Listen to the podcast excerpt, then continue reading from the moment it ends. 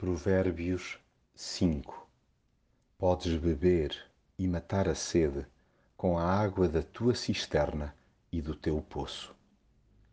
Jamais nos acanhemos de chamar a atenção aos mais novos para os perigos decorrentes da cedência aos encantos astutos de uma mulher leviana ou de um homem namoradeiro.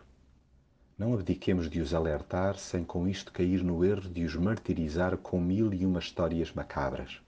Por outro lado, não descuremos a informação básica para que possam refletir na forma como devem agir perante as investidas maliciosas a que são sujeitos regularmente. Os lábios, os olhares, as curvas, os bíceps surgem-lhes a toda a hora nos lugares mais inusitados Basta um qualquer ecrã para que sejam expostos, tal como nós, ao poder sedutor da imagem. Seja no plano virtual ou nas interações sociais, tenha-se cuidado com as abordagens meladas e escorregadias. Aquilo que parece ser doce e suave acaba por ter um sabor acre e provocar dores lancinantes nas profundezas da alma. Os cortes são deveras profundos na autoestima de alguém que se deixa enredar pelo canto da sereia. Os contornos estonteantes que porventura possa ter um manequim não passa disso mesmo, plástico. Seguir uma boneca ou um janota, além de ser pura perda de tempo, é um passeio de alto risco.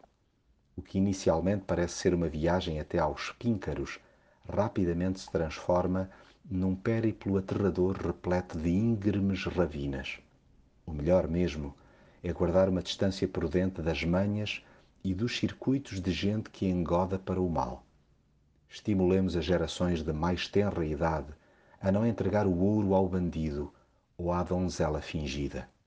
Guardemos nós mesmos o coração, começando pelas persianas do corpo, vigiando o nosso próprio olhar, evitemos males maiores para que não se dê o caso de depois ficarmos a chorar o leite derramado e o tesouro perdido. Aproveitemos cada instante para cultivar e desfrutar relacionamentos saudáveis, assentes no único e incalculável valor da fidelidade.